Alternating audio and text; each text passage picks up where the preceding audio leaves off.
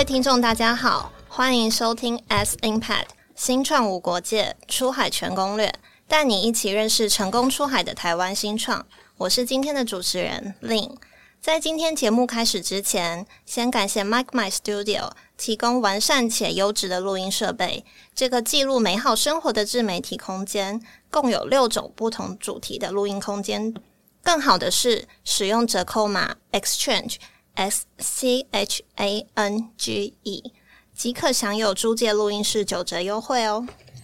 在这系列节目中，我们将带领大家前进台湾成功跨海新创的最前线。解密背后的策略以及出海后的经验谈，让各位能透过每集节目一窥企业内部的文化与组织结构，更认识台湾顶尖新创。今天很荣幸邀请到 Picolage 的两位嘉宾来到现场。那第一位是 Owen，是 Community Manager，带领团队与用户建立良好的互动，并收集、倾听使用者回馈，同时协助社群的成长。不只专注于北美市场，更拓及中南美洲的市场开发。这边先请欧文跟大家打声招呼。Hello，大家好，我是 Owen，。然后今天很开心能够来到这里，跟 Lin 还有 Grace 一起聊天。好，谢谢。下一位的话是 Grace，是 People Operation Manager，是从人力运营的角度协助公司成长，设定方向与目标，让团队从招募、团队文化建立。绩效回馈到员工关系，建立一个 Win as a team 的团队。那这边请 Grace 跟大家打声招呼。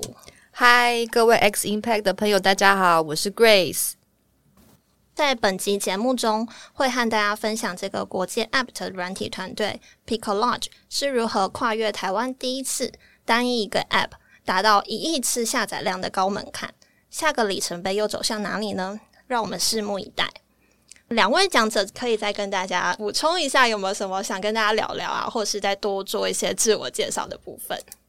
？Yeah，我平常在 Picklodge 里面的工作就是不断的想要去了解更多跟使用者有关的事情，不管是他们使用 Picklodge 的经验，或者是他们对于一些新产品，甚至我们的嗯。I App 里面 offer 的 stickers 啊，background 的一些 feedback，我每天都想要更知道他们，更了解他们这些人是哪一群人，他们的职业、他们的喜好分别是什么？因为这些 information 可以跟呃更帮助我们在每一个阶段产品的 iteration 做出更好的一个呃设计，还有一些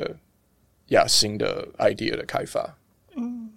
，Hi，我是 Grace。那呃，people operation 其实这个词。嗯，我觉得可以更直观讲，就是它就是企业里面的 HR。然后，其实我的工作简单来说，就只有两件事：一件事就是告诉外面的人，我们的呃公司、我们的团队、我们的产品有有多么的厉害，有多么好。那对内的话，其实就是告诉大家说，诶，我们要怎么样可以一起达到我们想要达到的目标。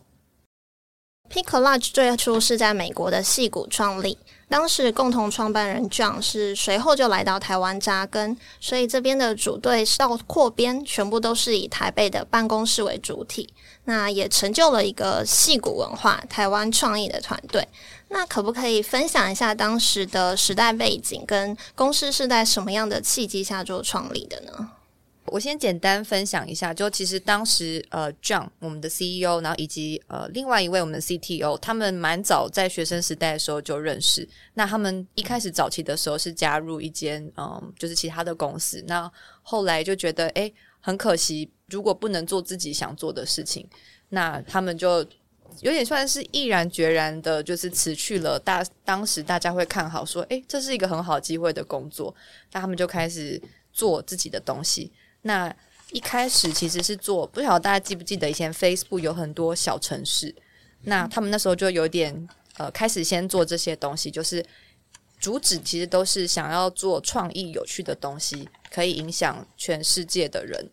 那后来嗯有有机会遇到其他两位共同创办人，他们当时在美国。戏骨的时候，在有一个地方，他其实就是聚集了很多想做自己的事业的人。据我所在，就是 John 好像买了一张，他当时人是在纽约工作，然后他就买了一张单程的机票到戏谷去，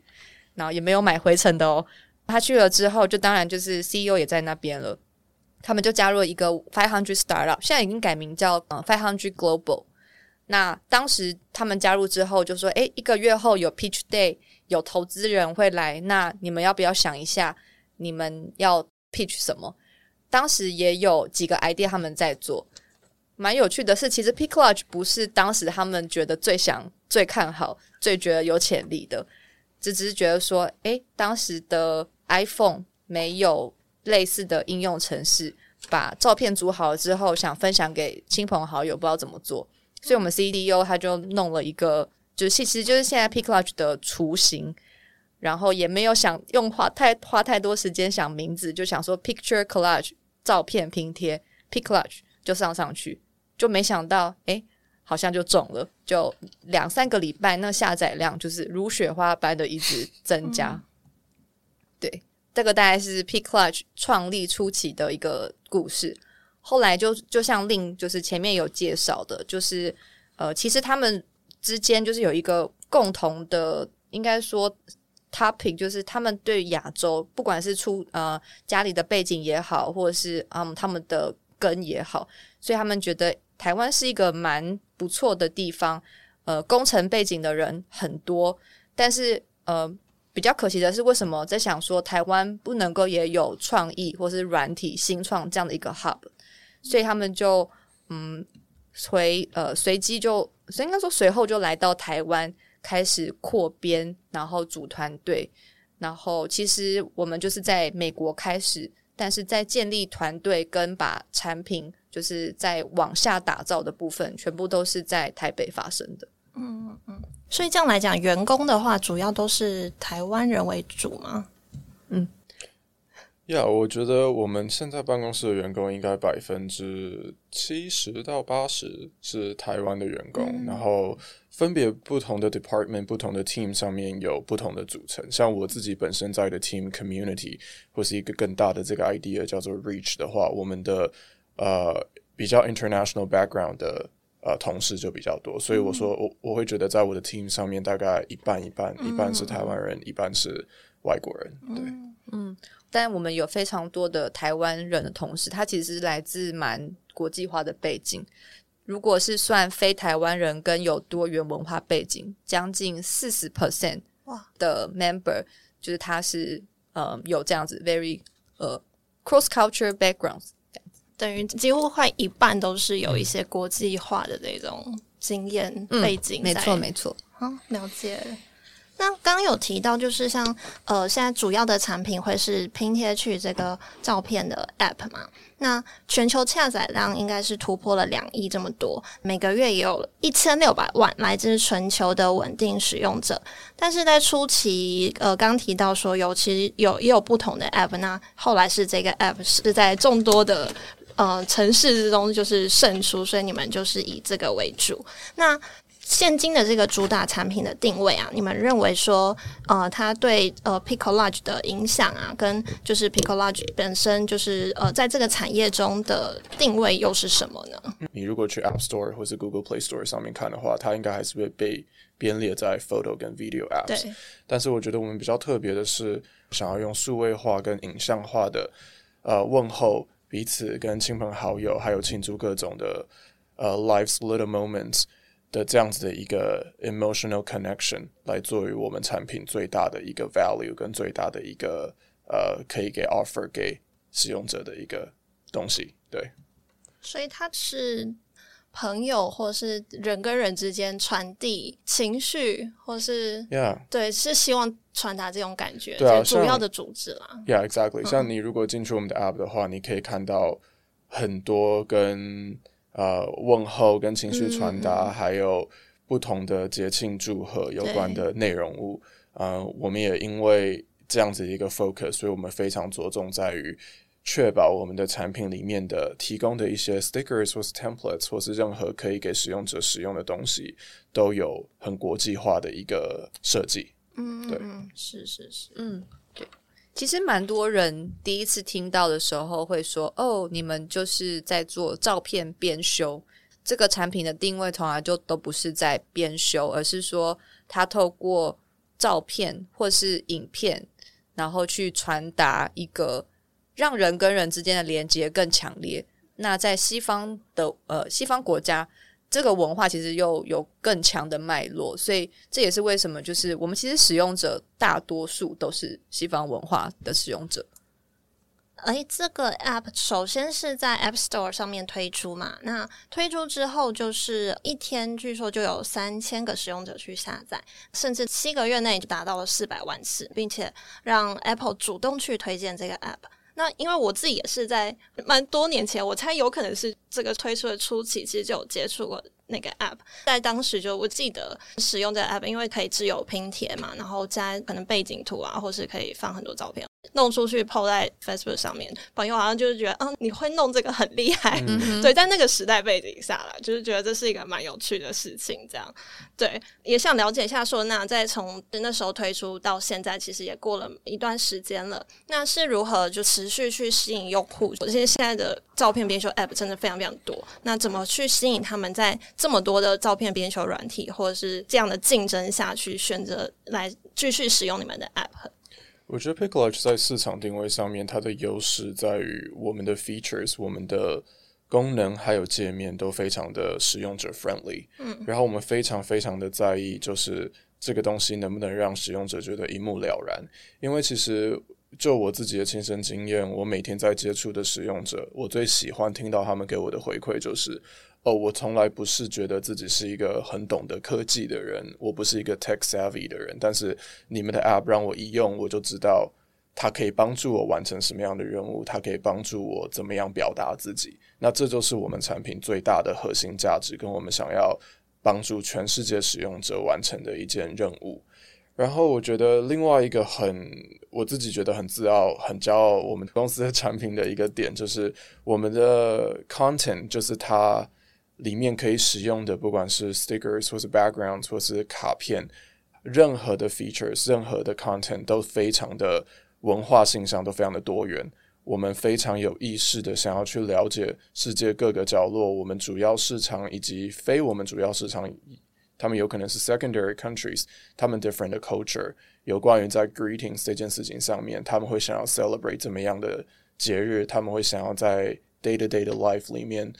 使用什么样的拼贴，跟使用什么样的 content，所以我们在这上面琢磨很多。然后我们自己的 design team 也发展出了一个非常 p i c k l a g e 的风格的一些内容物。所以你只要在外面在 social media platform 上面看到不同的 collages，其实你可以一眼就看得出来，哦，这个是 p i c k l a g e 做出来的拼贴。然后我觉得这个是我们很大的一个优势。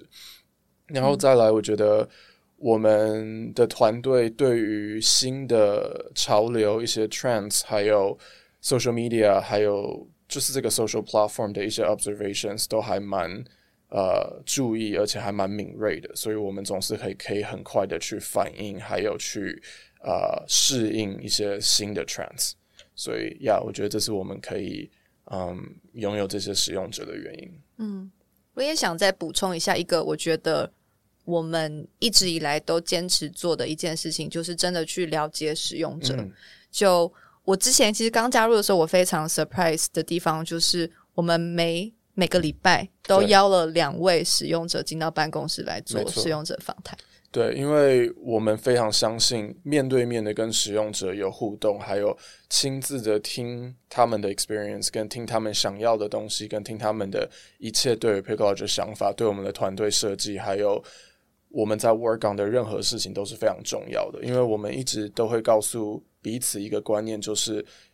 我们永远不要忘记在。这一串 code 的另一端，或是在这一切决定的另一端，是有真正的人 （real people that are using your app）。他们有一个 strong 的 emotional connection to the app，他们有想要表达的事情，他们有想要传达的情绪。所以，我觉得我们在这点上面，就像刚刚 Grace 提到的，在 COVID 之前，他们都会来到办公室，然后像我们的 operations team 也会帮我们招待这些使用者，把他们像贵宾一样照顾的很好，给他们。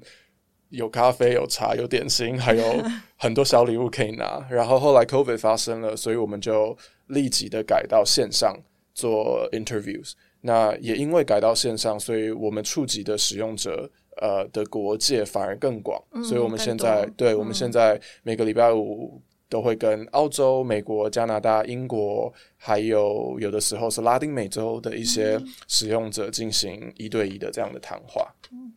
那我想再接着问一下，因为刚刚听到就是在使用者访谈这部分，感觉福利也不错，然后也，然后同时你们也可以接收到蛮多回馈嘛。对。那你们怎么去挑选这样的访谈使用者呢？Yeah，我们有一个 user research 的 team。嗯。那这些使用者研究员，我们的同事会帮我们进。呃，制造出不同的 survey 跟不同的问卷，请我们的用户去填写。那我们可以在不同的 channels 里面，不管是 social media 或是我们的 app 里面，让使用者看到这些问卷跟访谈的内容。那他们就会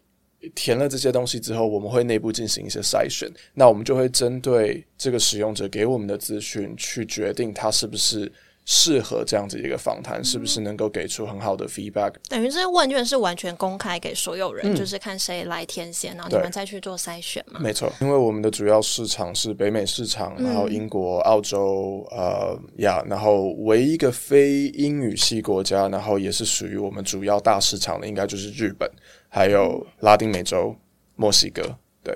在这些国家，刚好提稍微提到一下，说可能是因为你们强项是情感连接的部分，那会觉得说为什么会主要是在这些国家里面最受到欢迎？就跟这些国家的国情，还是他们的人的习惯啊，或是使用的方式有什么样的关系？那其实一开始我们没有特别的去想说我们要打进去哪一个国家的市场，就像刚刚 Grace 讲的，其实 p i c k l a g e 一切的呃。成因都是真的，就是蛮有天时地利人和。然后呀，这就是 John 一开始在他他跟其他的三个 co-founders 啊创立了 Pickle 之后，我们一上架就发现有很有机式的 growth，还有这个 traction。然后这些人，这些使用者，这三千个人真的都来自于美国，真的都来自于加拿大。所以那时候我们就了解，在这个市场里面，其实好像有。很自然的这样的一个需求，然后也因为这样，我们有了一些使用者，我们开始可以去了解他们的使用习惯、他们的喜好、他们怎么使用这个 app，跟他们在日常生活当中这个 app 扮演的角色是什么。所以从这样的研究，我们又更进一步的去了解，其实这个就是我们。呃，发生了一个 market opportunity，因为他们有这样的 greetings 的文化，他们有一个非常 strong 的 holiday celebration 的文化。那我们的东西刚好可以符合这样子一个需求。因为其实我不知道大家还记不记得，在最早以前，嗯，Facebook 啊，或者是 Instagram，其实他们没有办法让你 post 很多张，就是一次 post 很多张照片，是现在才有那个 carousel post。所以以前大家会，比如说一个 weekend 出游，然后你想要 document 这个 weekend 发生的事情，你就要想。对，一定要拼出来。我好像要，我要五张照片里面选两张才能 post，或者是只有只能 post 一张这样。那有了 Picklage 之后，其实你就可以把很多的 memories 集结成 one post。那那个是我们最早发现使用者使用 Picklage 的一个方法。对，所以也从那边我们更了解了呃他们想要的 features，他们想要的 content，然后我们也自然而然的就会。产生出这些东西，再更满足他们的需求。嗯，开始可能是无心插柳柳成荫，就是推出了，然后就是三千个都是北美那加拿大那边，然后就延续着，就针对这一群人做研究，然后一直壮大嘛。没错，了解了解。哎，那像这样的一个就是成长过程，你们觉得跟呃同质性的软体或是这种照片编修这种 App，就是如何去区别它的差异？嗯，对。我觉得我们最大的区别，我还是会讲是我们呃 App 里面的 content 的 quality。我觉得我我非常自豪，就是我们 design 出来的，不管是 cards 或者是贴纸或者是背景图，都非常非常的 high quality。然后你一看就知道它是一个 Picklage style 的东西。然后再来就是，我觉得我们的。不管是 UI design 或是我们在想 UX 这些东西的时候，我们真的都是以直觉性的 design 出发。然后我们很注重一个是，就是我想要让 Pickle 就是能够给一个呃祖母或祖父，他想要 celebrate 一个他的 grandchildren 的一个里程碑，或者是一个年轻的妈妈，她想要 document 她小孩的一些生活，或是一个大学生，他想要去 document 他跟朋友、同事出去的一些交友啊，或是一些互动，或是甚至到学生族群，他想要用 Picklodge 来做一些课程上面的 assignment 的交交，或者是呀，就是 be creative 这样。所以我觉得我们非常的去有意识到的，我们想要吸引的观众是 emotional connector。就是不管你是哪一个年龄层，不管你想要 connect 是用什么样的方式，你在 Picklodge 里面都可以找到你想要有的东西。然后最，我觉得我们 app 里面最吸引人的地方是你一进去，你就可以强烈的感受到我们想要 bring people together，还有我们想要让你一个使用者非常 have a fun and easy experience，就是把你的 memories，把你的一些 photos。turn into something magical。我们很很注重说，让使用者最后做完一个拼贴，有一种觉得 “wow，this is super magical”，然后很觉得很开心、很满意的感觉。对，嗯，的确，在设计这部分，我觉得真的觉得是很直觉，他不用去研究它的有些功能蛮复杂的，就是你现在也要去看一下它的简介说明。然后，我觉得你们的 app 就是一进去就是直接就可以上手。就是针对 对 针对一些，比如说高年龄层，甚至他们都应该都是很很能够直接使用的。Yeah，我我其实这个礼拜我才就是在跟一个使用者互动的时候，我才了解到他其实是一个七十几岁的爷爷，然后这个是真实故事，然后他想要做一个就是给他。孙子还是孙女，我忘记。他想要 put together 一个他孙子孙女成长过程的一个像 photo album 一个相片簿的概念，然后他就来问我们说，哪一个功能可以怎么样使用，可不可以帮助他达成他想要最后出来的一个成果？然后其实我在这样的一个跟使用者互动里面，我真的觉得很窝心，是因为我觉得很骄傲，说我在一个公司，这个公司的产品是可以帮助一个。他可能一辈子都没有想过，他要怎么用科技来帮助他的生活更有趣，或是更嗯更拉近他跟家人之间的距离的一个爷爷。然后他可以因为用了我们的 app 之后，他觉得好有兴趣，然后主动的写 email，然后来跟我们谈话，然后想要知道更多有关于 Picklodge 可以帮助他完成的事情。我觉得这个就是我们的使命。对，嗯，真的很有感触。对啊。那 Pick Lodge 作为一个国际性的 App，除了北美之外，还有在呃全球各地方的使用者都有。那想要了解一下，说在目前的规划上，怎么去推广给英语系以外的国家的这些族群呢？嗯，我们在决定除了呃北美市场之外，其他想要拓展的海外市场，其实。呃，除了观察使用者的一些经验，还有听他们的反馈之外，我们也会去做呃使用者成长，还有变现策略的一些分析。然后我们会做竞品的分析，也会跑一些实验。像我们现在就在做 brand keywords，还有一些 search，还有 social ads 的一些嗯实验。我们想要知道，在现在的这个 holiday traffic，我们可以用我们的 ads 可以吸引到什么样不同的呃群众。然后有了这些资讯之后，可以更帮助我们去思考接下来的策略要是什么。我我们应该是要 focus 在嗯变现策略 monetization，还是我们想要先分呃 focus 在 activation，或是先 grow 那个 user base。所以有了这些资讯，我们才能够进行这样子的一个讨论跟研究。然后我觉得另外一个蛮重要的就是，我们也。也非常的呃近距离的去观察跟吸收有关于现在趋势还有不同 market opportunities 的一些 information，然后这些资讯其实在我们的公司里面都是非常透明跟非常公开的，大家都会互相交流。我们那个 Slack 上面有。我现在已经不知道有几百个 channels，就是各种主题。然后只要有一个同事看到，哦，现在在某个国家可能什么东西非常红，其实这个东西就会被分享在那个 channel 里面。然后呀，我觉得有时候我们很多的那种 idea 跟想法，都是来自于团队伙伴之间的分享。嗯，对。我特别想补充一下，就这个分享，就是就是我们其中一个嗯，大就是会一直去鼓励大家的，就是说，哎，你的想法是什么？你想不想说说什么？一开始刚加入的人其实都会有点不太适应这个，因为其实这个在普遍就是台湾或是华人社会，其实有一点你有点不太被鼓励要一直问问题，会觉得说你是不是在找茬，或是说你发表意见。但是我们在公司里面就真的会一直被问说你的意见是什么，因为我们真想真的想听听你在想什么，所以就进而去形成说大家都很有这种哦，I I want to share something，、然后大家也会很自然接受。我们甚至每个礼拜都一定会跑一次，就是我们有一个礼拜五下午的 sharing session，、那半小时，然后最多可以三场，然后通常都有两场，大家就可以做 sharing，不限定工作，也可以是你学了什么东西，你想要跟大家分享一下。了解了。那我想要延伸一下，因为刚刚有提到说是呃用 at 去去尝试，那这部分的执行是会，比如说到不同国家、不同市场这边去尝试吗？还是是一个怎么样的模式进行？对我们有一个 paid acquisition specialist Andy，shout out to Andy，呃，他会帮我们进行不同的 ads experiment。所以，比如说像我拿 brand keywords 来讲好了，它就是在 App Store 呃上面跑的一个 ads，就是你可以去选各种不同嗯跟你的这个 brand 有关的一些 keywords，、然后你可以去 bid。这些不同的字，然后看它能够给可以给你得到的 impressions 有多高，然后 installs 有多高。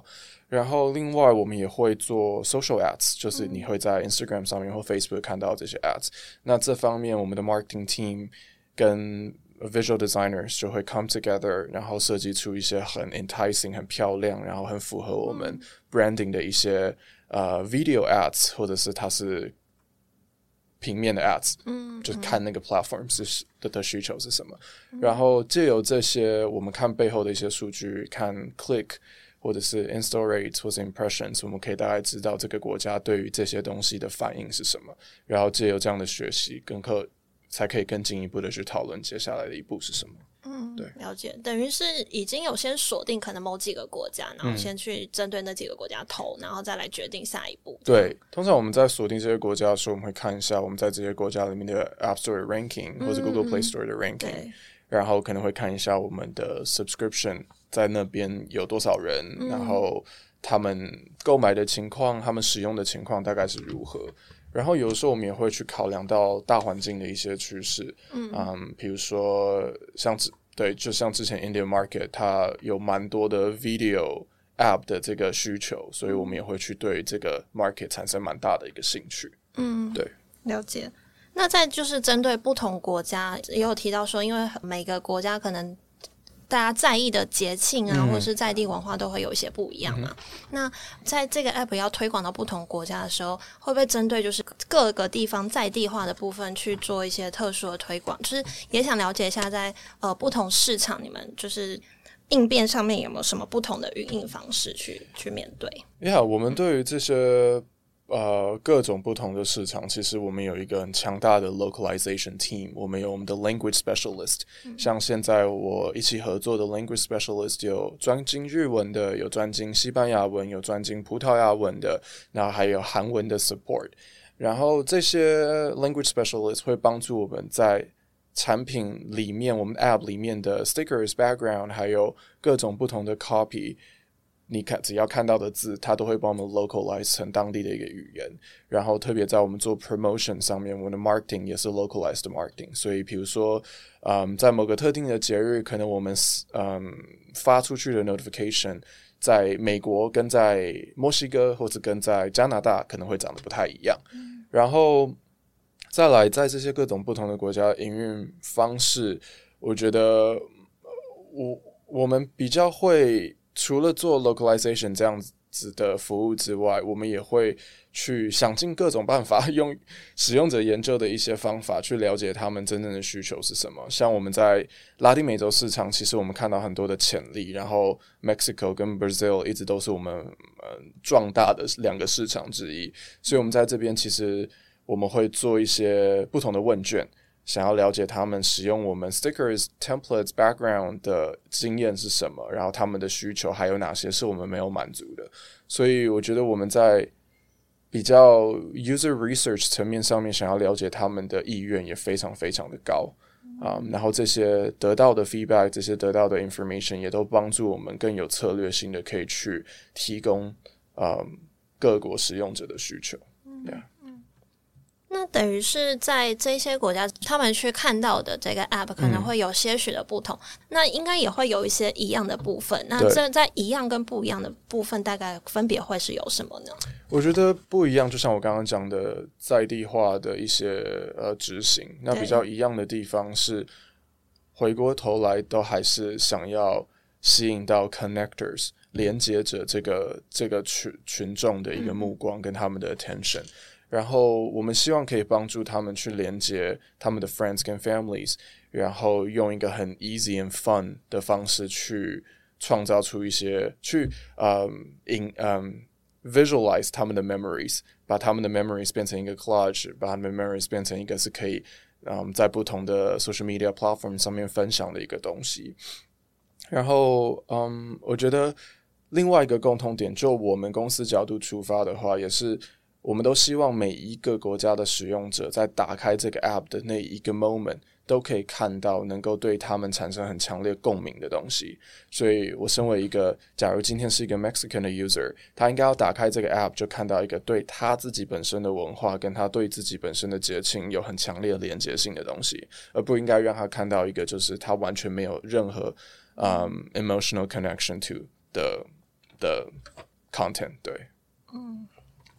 那现在经营的市场跟就是其实全球各地的使用者其实蛮多的。那在经营这个部分，就是刚刚提到在地化跟要去深入了解使用者的部分，对公司来讲会是一个算困难吗？因为会需需要比较深入的去了解到很多，就是可能离我们很远的这些地方的细节。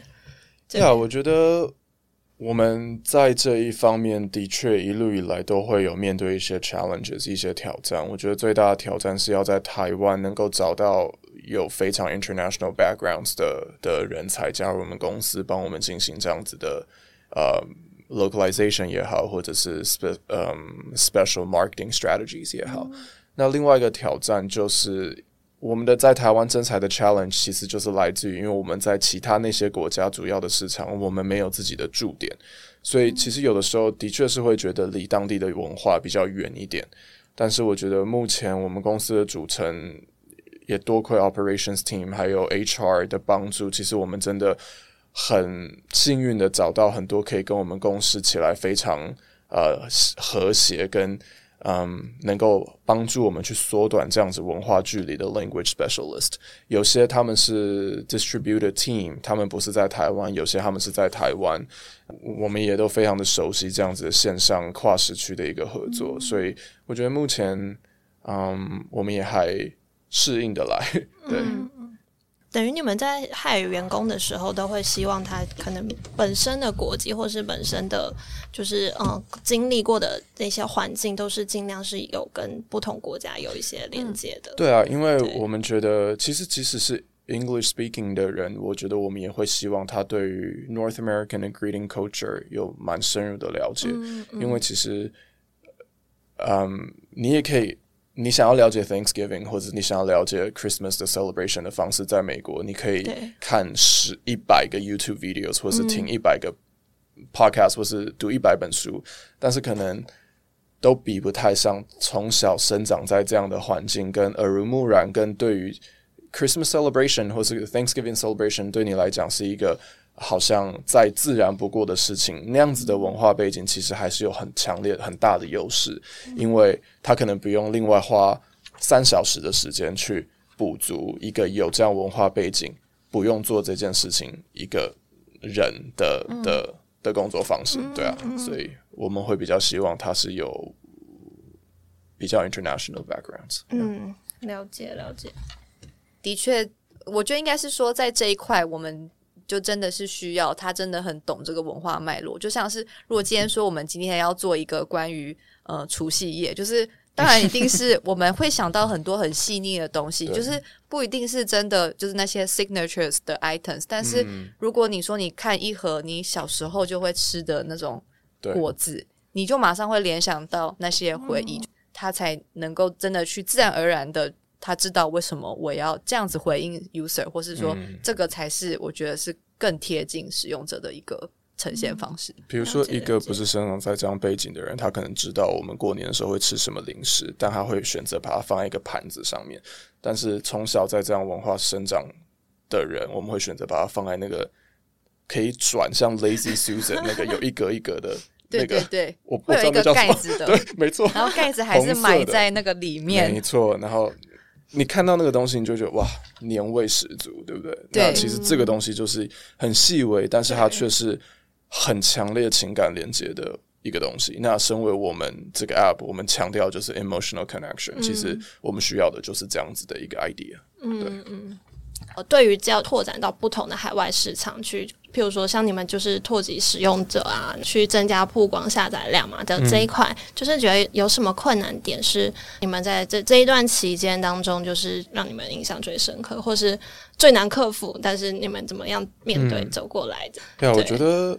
我觉得除了像我刚刚讲的，因为我们 based in Taiwan，但是我们的需求需要有很多的不同的 language support。那在 hiring 上面跟找到这样文化背景的人，我觉得是一个 challenge，一个出海的 challenge。那另外一个，我觉得纵观一点来看，其实是在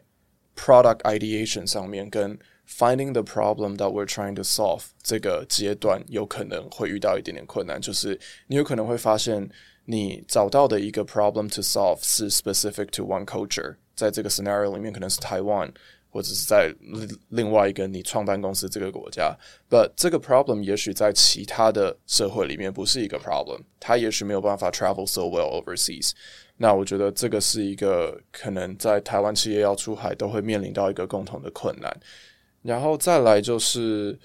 像我讲非常的，就是实际化一点的话，比较 granular 一点的话，甚至是你在经营模式上面、变现策略上面，你有可能会遇到，在每一个不同国家，它对于你的变现策略，它的 adoption rate 其实会长得非常不一样。那这个也是我们在执行一些策略上面会遇到的蛮实际的一个困难。然后再来，我觉得就是。也许这个是 Picklodge specific，I don't know，but、我们现在最 profitable 的 product 就是 Picklodge，right？、所以我们有一个 product，我们也因为这个 product 有有了很多的资源，有了很多的 leverage，可以去尝试不同的东西。那想要去知道其他的呃使用者的区块、使用者的类型，还有他们可能会需要的产品，他们可能会面临到生活中的问题，然后我们产生出，我们发明出一个产品，或创造出一个产品去帮他们解决这件事情。其实，在这样的过程当中，因为我们不是在当地的社会，我们不是在嗯每个想要攻进去的国家都有 offices，所以我们也。呃，同样的会有一些不确定当地的，像 purchase intent，或是他们对于 photo editing 或者 collaging 的 preference，或是他们的 user scenario 长什么样子，其实会有一定的嗯不确定性。那我觉得我们公司在针对这件事情，想要 address 这件事情的方式，就是我们 create 了一个 explore team。在 explore team 上面，他跟 Picklodge 的成员长得不太一样。他们不是只做 Picklodge 的事情，他们其实是 focus 在想要创造出另外一个新的 profitable 跟可以帮助大家 live better，还有就是 make people's lives easier really、的一个产品。那我觉得我们现在很着重的东西就是跟 video 有关的东西。那针对 COVID 这样子的全球性的事件，我们也去创造出了一个嗯 Mixer Chat，它是可以帮助我们更有效率的进行线上的开会、线上的沟通呀。所以我觉得我们公司在这一方面其实做了很多的努力，嗯，特别规划出一个这个很强大的 Explore 团队，想要去发现到跟发掘到下一个 Next Big Product，yeah。那有了解到说，公司这边目前好像是以影音编辑这部分为开发重点嘛，也是希望就是积累 machine learning 跟 VR 技术的这部分。公司的愿景下一步完全就是会以影音的这个部分为主吗？针对公司来讲，我觉得我们有分两个部分，一个是对于 Picklodge 这个产品的愿景。对，那其实我们想要 epic lodge 我们想要它能够成长成一个在这个 industry，在这个类型的产品里面是一个非常 dominant 的一个角色。他想要我我们想要它是一个非常 dominant 的 app，然后如何达到这样的目标？我们有一些方式，比如说我们想要继续的呃 grow 我们的 subscribers，我们的 VIP，还有我们想要 make sure creation process 这个创造出 collage 这个 process 对 user 来讲都是 magical 跟 very pleasant。然后这这个是呀，我觉得我们可以借由这样的方式，能够让 p i c k l o g e 更壮大，然后它更能够进入一个呃另外一个阶段。那在 Explore 这边，我们想要去 build 跟 grow 不同的非常成功的一些产品。那我我首先我们要做的第一步，就是要把这个团队建立好。所以我们找了非常多很优秀的人才，不管是在 Android、iOS 或者是嗯 Web。上面 developers 还有 PMs 不同的 marketing people，其实他们都在帮助我们去啊尝试跟发掘这些新的 market fit 跟新的产品，他们可以走向哪一个 direction？嗯，没错。那也想了解看看你们就是本身已经在这个产业深耕蛮久了嘛，怎么去看待像是这样的产业的未来的趋势？嗯，我觉得这产业未来的趋势应该就是还是 video focused，因为这个真的是很很。很壮大的一个 trend，再来就是像刚刚 Grace 讲到的 AI driven 的东西。那对于我们来讲，我们观察到这两个 trends 跟这些趋势，我们所做出来的应应措施，就是我们想要创造更多这种 collaborative 的 web products，还有 video editing 的 products，还有一些 AI power 的一些 features。Yeah，p i c o l a g e 的文化就是很鼓励自由创造。那也拥抱差异跟多元文化嘛？这个部分可以请 Grace 分享一下，说如果用三个形容词为公司下标签，会是什么呢？就其实好像有一个民间传说，就是大家都说我们的招募很不简单，就是很多人会说，其实你也体力也要够，因为好像会很累。对我觉得民间传说它一定有夸张的地方，可是它其实也。如果你换一个方向看，就是说，它其实为什么会不简单？就是因为我们在公司在呃经营打造，甚至是在文化上，我们都有自己的坚持。我我自己会说，我们的文化是很独特且迷人。如果真的要挑，就是一些字来讲的话，我觉得第一个就是我们是一个 fun, creative and international 的团队。那你从我们在 p i c k l a g e App 里面你看到的东西，我们团队。成员的组成，以及我们在做的事情，还有我们的故事，我们是一个结合戏骨精神跟台湾创意的软体团队。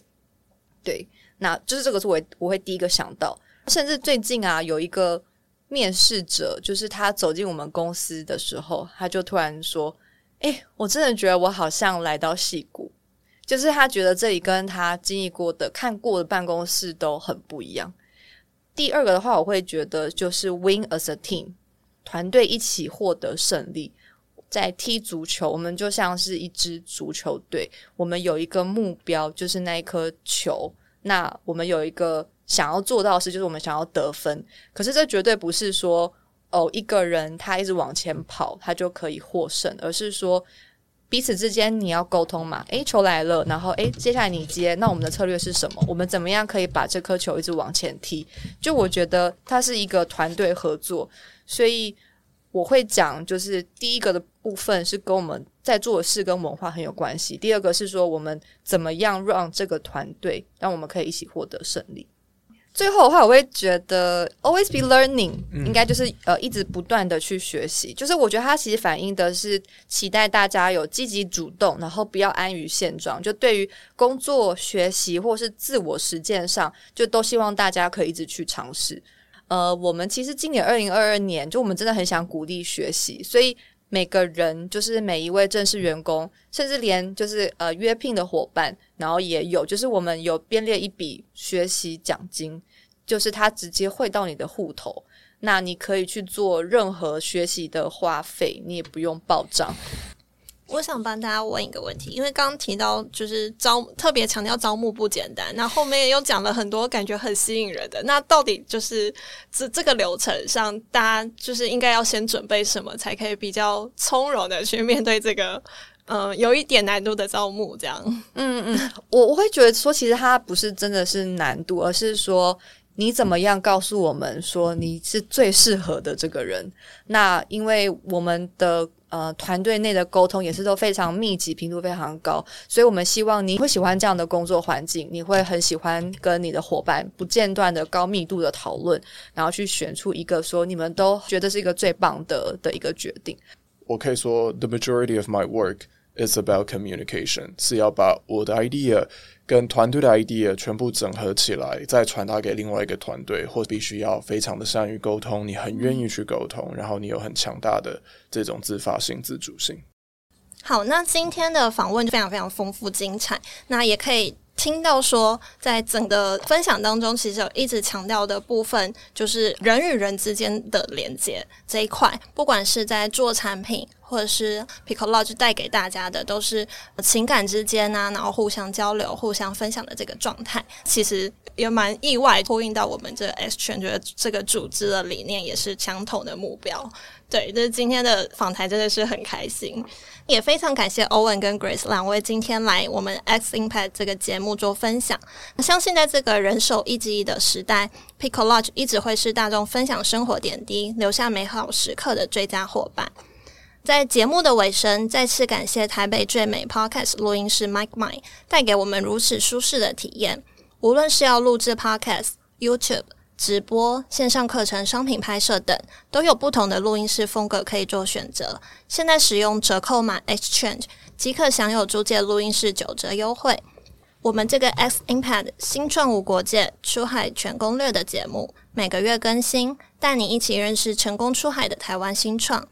各大平台都有我们的频道，欢迎大家订阅、追踪和分享给身边的朋友们，也欢迎到 Facebook。关注、按赞 S 圈的粉砖，再次感谢欧文跟 Grace 两位。谢谢你的问题。然后今天 It's so fun, it's so nice，就是在公司之外的地方一直聊到 Pick Lodge 的事情。So yeah, it's really fun。对啊，很感谢 X Impact 给我们这个机会，让我们可以把 Pick Lunch 拼贴去，还有这个团队就介绍给更多人认识。谢谢大家，谢谢，谢谢大家收听，拜拜，拜拜。